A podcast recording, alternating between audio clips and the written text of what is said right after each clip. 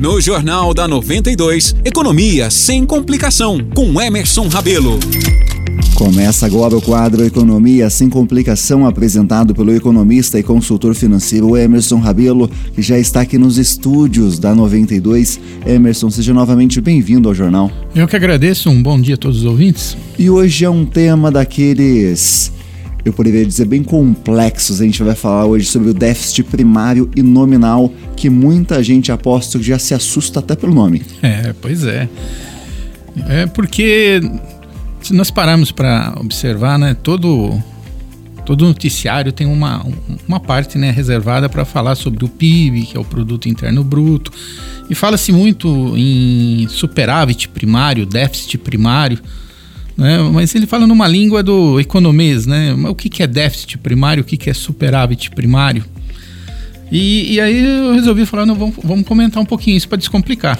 É bom porque realmente quando a gente ouve, a gente pensa, nossa, que interessante, mas não entendi nada.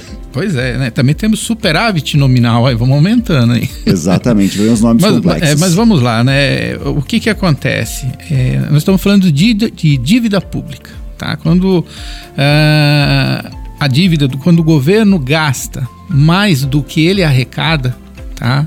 Nós começamos a ter um déficit. Tá? Então, o que, que acontece? Nós temos as arrecadações primárias. Né? O que, que seria arrecadações primárias? Seriam os tributos e impostos que as empresas, a população paga.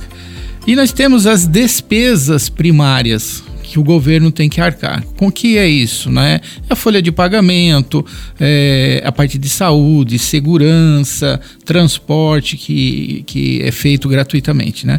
Então, é, quando o governo ele o que ele arrecada não é suficiente para arcar com essas despesas, tá? nós temos o chamado déficit primário. Ou seja, faltou dinheiro. Só que ainda né, nós temos ah, os juros da dívida, que dentro desse cálculo que eu falei, da receita primária menos né, as despesas primárias, não está calculado os juros da dívida. Então é por fora. É como se você tivesse só vendo a, é, uma pessoa física, a água, a luz, o aluguel que você paga, mas o juro que você está devendo no banco você não está incluindo nessa conta.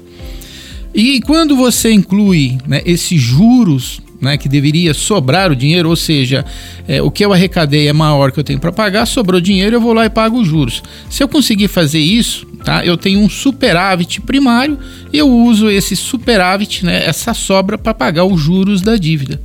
Só que o que está acontecendo, tá?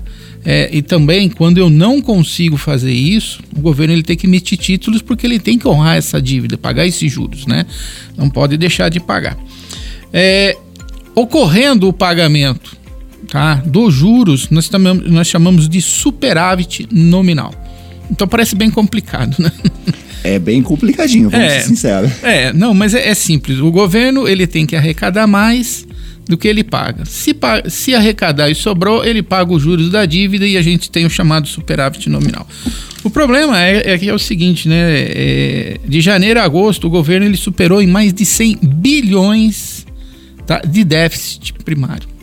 Ou seja, o que ele arrecadou não foi suficiente e ainda faltou mais de 100 ou foi gasto mais 100 bilhões e com isso a dívida ela só está aumentando. Ou seja, eu tenho um salário de mil reais ali, é, além de ter gastado 1.200, ainda fiz um financiamento para piorar um pouco a coisa, mais ou menos isso. E deixou de pagar os juros. E deixei de pagar os juros. Exatamente. Tá? O déficit primário registrado, na verdade, até agora foi de 103 bilhões e 560 milhões e é o pior resultado nos últimos três anos.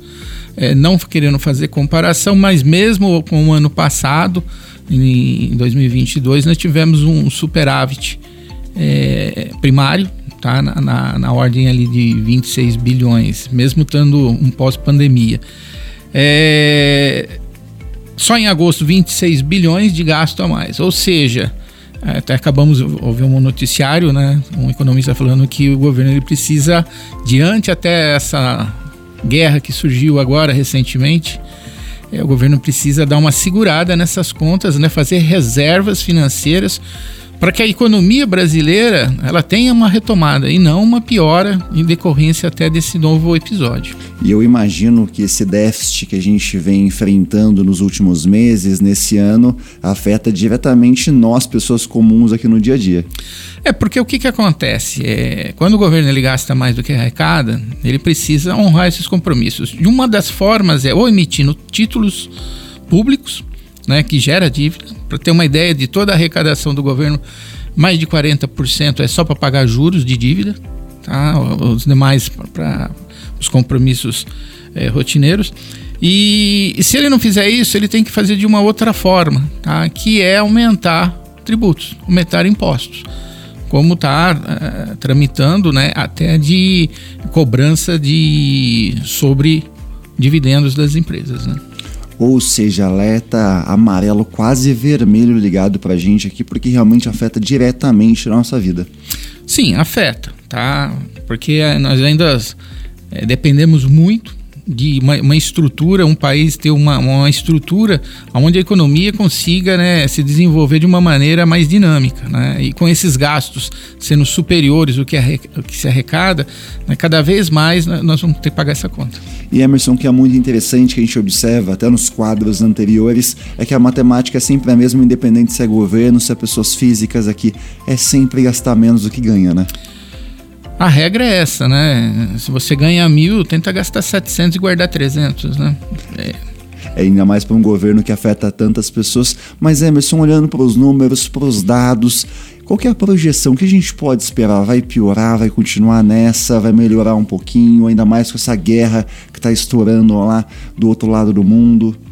É, são muitas incertezas, né? Porque o que, que acontece? A gente tem um. Nós somos muito ainda dependentes de petróleo e o Irã é um dos grandes produtores, né? Isso pode afetar? Pode. Tá? E nós não sabemos a, a dimensão que isso pode ocorrer até desenvolvimento de outros países que eu acredito que não vão ocorrer.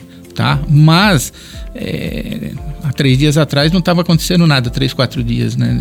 Então a gente tem que estar tá sempre esperando.